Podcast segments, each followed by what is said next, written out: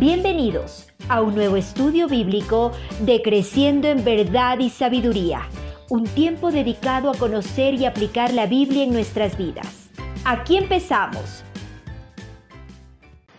Yo les mencioné también, empecemos a hablar de esto, de la justicia pasiva y activa directamente. Yo les dije que este no era un tema muy popular y que recientemente había salido los últimos tal vez 10, 20 años entre los teólogos luteranos, aunque algunos también ya habían comenzado a hablar de esto tal vez un poco más antes, pero más popular se ha hecho últimamente. ¿Qué es esto de la justicia activa y pasiva más específicamente? Bueno, es que estas justicias nos hablan de la manera, y noten, esto es clave entender, estas dos justicias nos hablan de la manera en que nos relacionamos con Dios, y la manera en que nos relacionamos con los demás. Nos dicen, por ejemplo, la manera en que verticalmente nos relacionamos con Dios. Y digo vertical obviamente porque es una manera de ver, ¿no? Que nos relacionamos con Dios. Y también nos dice que horizontalmente nos relacionamos con los demás de otra manera.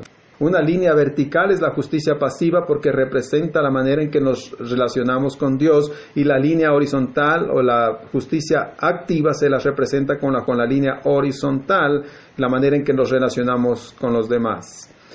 ¿Qué nos enseña con la, la, justicia pasiva entonces con respecto a todo esto? La justicia pasiva nos dice y nos recuerda que nosotros no hicimos absolutamente nada que nosotros no hicimos absolutamente nada para tener esa relación vertical con Dios. Recuerde eso, eso es clave. Si se olvida todo lo demás que le estoy diciendo esta tarde, esto es lo que tiene que recordar, que la justicia pasiva nos enseña y nos recuerda que nosotros no hicimos nada para tener esa relación con Dios, para tener esa relación vertical. Eso es todo lo que tiene que recordar con respecto a la justicia pasiva.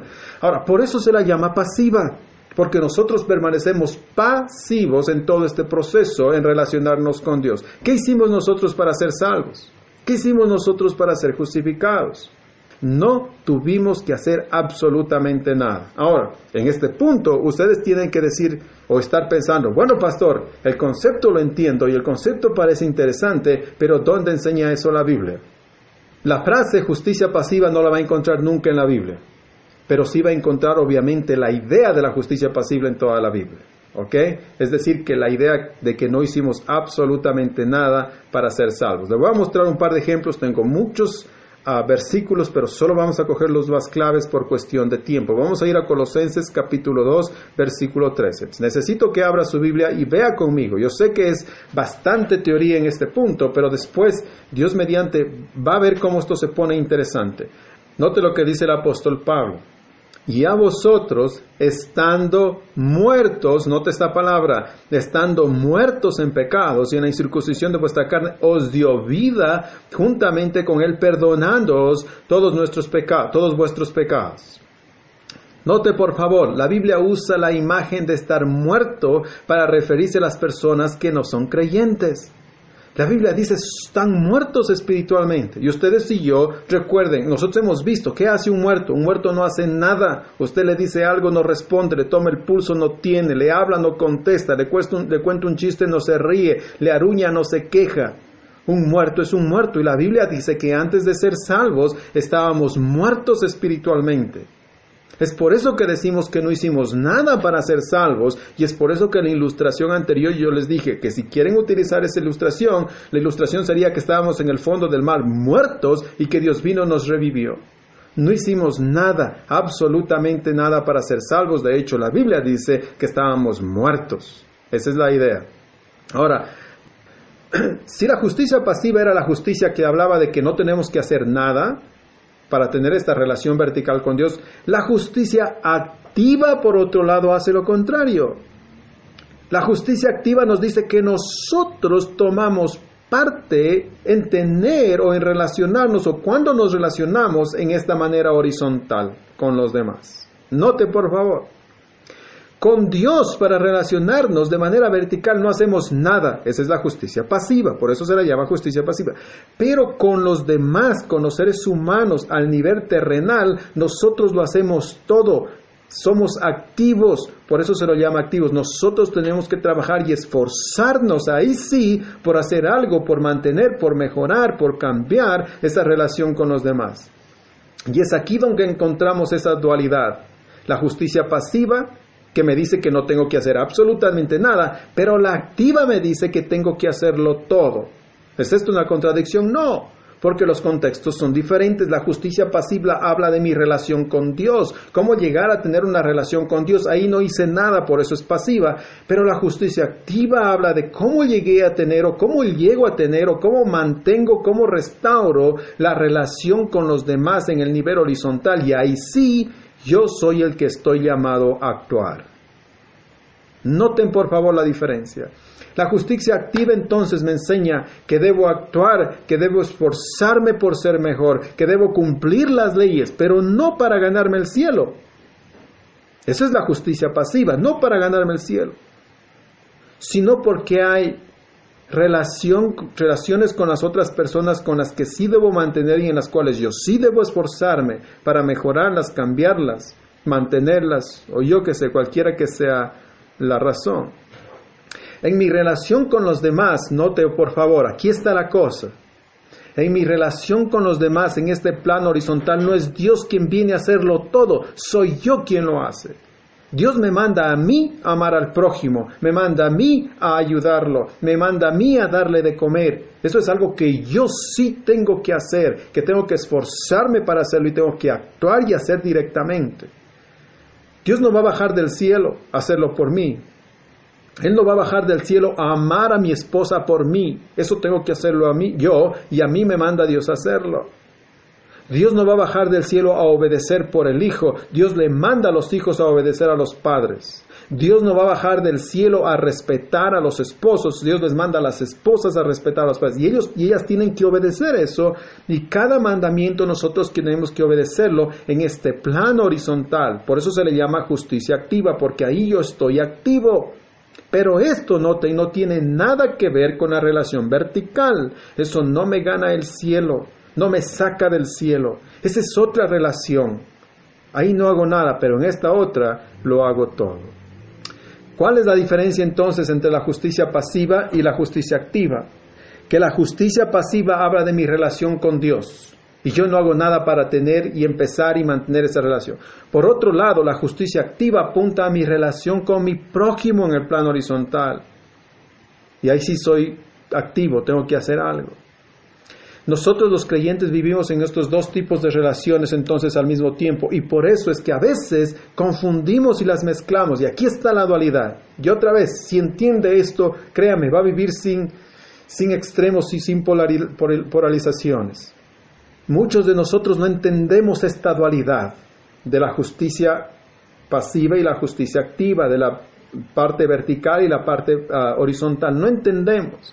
Y es por eso que a veces pensamos que lo que yo hago en este plano horizontal afecta mi plano vertical. Y entonces pensamos así, ¿no? Si alguien necesita ayuda allá afuera, yo voy y le ayudo y hago algo y digo, ah, eso me ganó puntos con Dios. Pero no tiene sentido porque las dos cosas no están conectadas. Lo uno es mi relación con el prójimo y la otra es mi relación con Dios. No me gana puntos en mi salvación en ninguna manera. Hay que tener claros estos dos conceptos. Mi relación vertical y mi relación horizontal. Ahora, al igual que hice con la justicia pasiva, quiero mostrarle algunos versículos más. Solo les voy a mostrar tres por cuestión de tiempo. Solo les voy a mostrar tres, uh, tres pasajes bíblicos donde se habla de esta justicia uh, horizontal o de esta justicia activa donde usted sí tiene que hacer algo. Vamos a ir a Romanos capítulo 3. Romanos capítulo 13 versículos 13 y 14. Y esto está escrito tal vez a creyentes. Esto no, no está escrito a gente pagana, a gente no creyente, está escrito a creyentes. Mire Romanos 13, 13 y 14. ¿Qué dice? Note, esto está escrito para usted. Andemos como de día, dice Pablo honestamente, no en glotonerías y en borracheras, no en lujurias y lascivias, no en contiendas y envidia, sino vestidos del Señor Jesucristo y no proveáis para, proveáis para los deseos de la carne. Note, Pablo nos dice a nosotros, Dios no tiene que venir a no andar en glotonerías, Dios no es el que no tiene que emborracharse, Dios no es el que no tiene que andar en lujurias y en lascivias, somos nosotros y nosotros tenemos que cumplir esa ley. Vaya a Primera de Corintios capítulo 6. Primera de Corintios 6, versículo 18, mire lo que dice el apóstol Pablo. Huid de la fornicación. Esto le dice a los creyentes otra vez. Ustedes huyan de la fornicación. Cualquier otro pecado que el hombre comete está fuera del cuerpo, mas el que fornica contra su propio cuerpo peca. A nosotros se nos dice eso. Dios no va a venir a hacerlo por nosotros y esa ley tenemos que cumplir. Nosotros no podemos decir, oh, bueno, yo no quiero cumplir esa ley. Dios cumplió, um, Cristo ya cumplió con toda la ley, así que yo no voy a hacer caso. Es, es, absurdo pensar así. No tenemos que, pensar así. Vamos a ir a Efesios capítulo 4. Es el último pasaje que le hago notar aquí, solamente para, para enfatizar nuevamente el punto. Efesios 4, versículos 26 al 28. El apóstol Pablo dice, Airaos, pero no pequéis. No se ponga el sol sobre vuestro enojo, ni deis lugar al diablo. El que hurtaba no hurte más, sino trabaje, haciendo con sus manos lo que es bueno para que tenga que compartir con el que padece necesidad. Eso nosotros tenemos que hacer. Noten, por favor, en todos estos casos la Biblia nos manda a nosotros hacer estas cosas, a ser activos, a permanecer activos. Y es aquí precisamente donde yo creo empiezan los problemas para mucha gente. Porque mucha gente piensa, porque, porque estamos diciendo que debemos cumplir con estos mandamientos, estas personas piensan que dicen, no, esto el pastor Darwin está viviendo bajo la ley. Los que están diciendo esto viven bajo la ley enseñándoles a ser legalistas. Pero eso es locura, es una estupidez. Pero mucha gente en la iglesia piensa exactamente eso.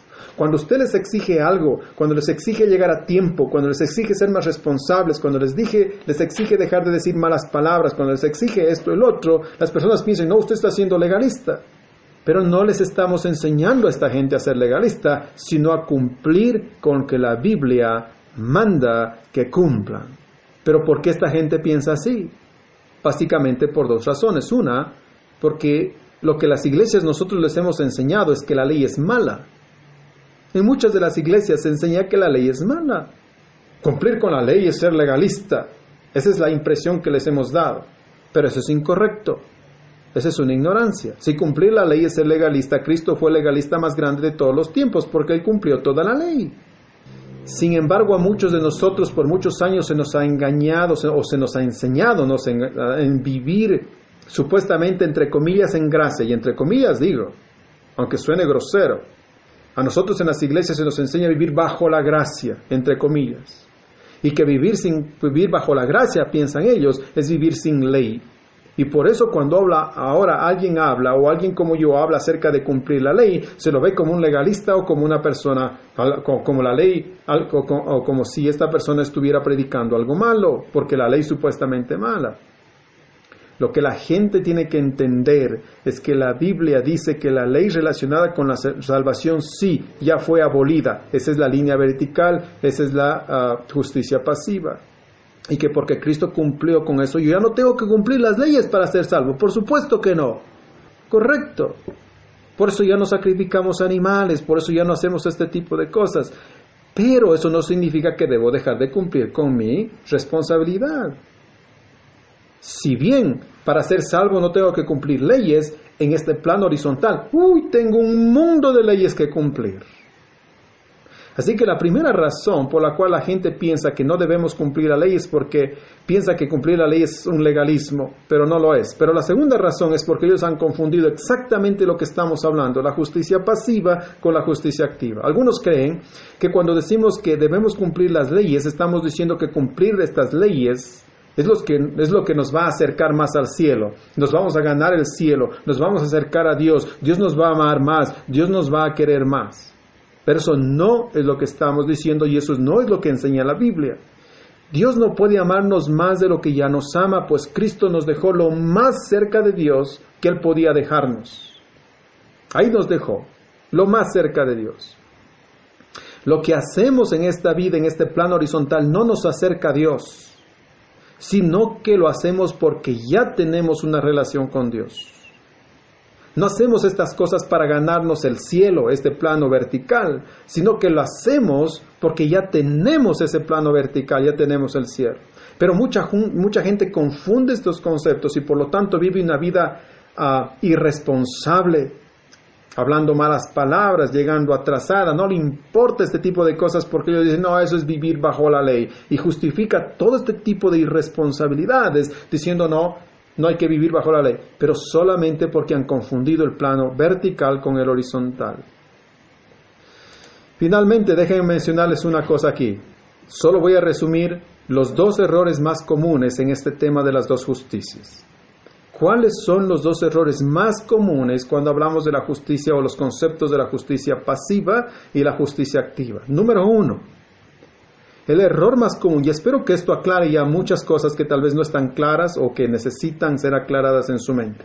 ¿Cuál es el error, el primer error más común al entender la justicia pasiva y la justicia activa, la justicia vertical y la justicia horizontal? Número uno, el error o primer error más grande al entender la justicia pasiva con la justicia activa es bajar esta línea vertical a la línea horizontal. La justicia pasiva al nivel de la justicia activa. Bajar la línea vertical a horizontal. ¿Qué pasa cuando hacemos eso? Al bajar esta línea, al bajar la justicia pasiva esta justicia pasiva, esta línea, hace que la línea horizontal se pierda. Y entonces, ¿qué hacemos? Note por favor, es esto, usted va a entender esto porque si hay gente en la iglesia. ¿Qué pasa cuando bajamos esta línea a este nivel? Entonces pensamos que ya no existe la responsabilidad, que ya tenemos, que no pasa nada. La gracia de Dios en esta línea, porque Dios lo ha hecho todo, lo cubre todo. Entonces no pasa, no, pasa nada con lo que piense, con lo que haga, cómo viva, lo que diga, cómo actúe, cómo reaccione a las cosas. No pasa nada. ¿Por qué? Porque esta línea vertical donde Dios lo hace todo y el amor de Dios está ahí, cubre la línea horizontal. Dios cubre absolutamente todo, así que no pasa nada. Vivo como me da la gana. Ese es el error más grande. ¿Cuál es el error? Bajar esta línea vertical y opacar y cubrir la línea horizontal, mis responsabilidades. ¿Cuál es el segundo error más grande y más común? Es lo opuesto. Es subir esta justicia activa, esta línea horizontal, al nivel de la línea vertical. Suba la línea horizontal al nivel vertical. ¿Qué es lo que pasa? Esta justicia activa entonces tapa a la pasiva y terminamos, ¿qué pasa entonces? ¿Qué pasa? Terminamos creyendo que todo lo que hacemos entonces le impresiona a Dios, o nos gana o nos asegura la salvación, o nos quita la salvación como la justicia pasiva sube entonces de este nivel horizontal al vertical, lo relacionamos todo con la salvación y decimos, no, chuzo, ahorita sí tengo que hacer esto bien, porque si no, Dios no me va a querer. O, hijo, le hice esto mal, Dios me quiere menos, ya no tengo el cielo. Ese es el error más común y ustedes y yo vivimos así. Muchas de las veces cometemos un pecado, hacemos una cosa, fallamos, tenemos un error. ¿Y qué hacemos? Subimos esa línea horizontal a la vertical y nos sentimos como que ya no nos pertenece el cielo, como que Dios ya nos, nos ama. O cuando hacemos una buena obra, uy, ya andamos mucho más alto, mucho más orgullosos porque pensamos que le impresionamos a Dios, somos mejores que el hermano, Dios nos quiere más, nos ganamos. ¿Qué hemos hecho ahí? Hemos cogido esta línea horizontal y le hemos botado la línea vertical. O también nos pasa lo otro, ¿no? cogemos esta línea vertical y la botamos a horizontal. ¿Y qué pasa? Entonces cuando pecamos decimos, no pasa nada, no tengo ninguna responsabilidad, Dios ya murió por mis pecados, no, no importa lo que yo hago. Y así vivimos. Noten entonces cómo entender el tema este de las dos justicias, este tema de la dualidad entre la justicia activa y la justicia pasiva. Entonces, nos da claridad. ¿Para qué? Para poder vivir sabiendo que mi salvación está asegurada. Me voy todas las noches y me voy a dormir y me acuesto y digo, gracias Señor, porque si hoy muero abro los ojos en el cielo. Esa justicia vertical está asegurada y nada de lo que haga, sea bueno o malo, me va a quitar esa salvación que tengo asegurada en Cristo Jesús. Pero en el nivel horizontal tengo que cumplir muchas responsabilidades, no para ganarme la salvación sino más bien para seguir mejorando en mi vida y ayudando al prójimo. Entonces, si en la noche, para ponerle un ejemplo, si hoy en la tarde hice algo que no estaba bien, yo en la noche me voy, me recuesto en mi cama y digo, no, Señor, yo sé que mi salvación está asegurada, pero sé también que necesito ah, cambiar en este ámbito horizontal en lo que hice hoy, mañana va a ser mejor y quiero hacerlo mejor. Pero las dos no se conectan. La una es una cosa y la otra es otra cosa. Esto entonces es en resumen la idea esta de la dualidad de las dos justicias, la justicia pasiva y la justicia activa. Y yo sé que son conceptos que se tienen que ir haciendo más carne en ustedes, y espero que ahora sea el comienzo para que después, poco a poco, puedan de alguna manera ir madurando en este concepto y puedan ir viviendo de una manera más libre, sin extremos, sin polarizar las cosas, o como legalistas o como libertinos, sino tener una visión clara de que, hey, si fallé, fallé, ya no hay problema, pido perdón y se acabó, pero eso no me quita la salvación. Pero al mismo tiempo vivir siendo más responsable también, pero no creyendo que eso me gane el cielo en ninguna manera. Esa básicamente es la idea entre, o la idea entre las dos justicias, la justicia pasiva y la justicia activa. Aquí termina el estudio de hoy, pero los invitamos a que nos acompañen la próxima semana para seguir creciendo juntos en verdad y sabiduría.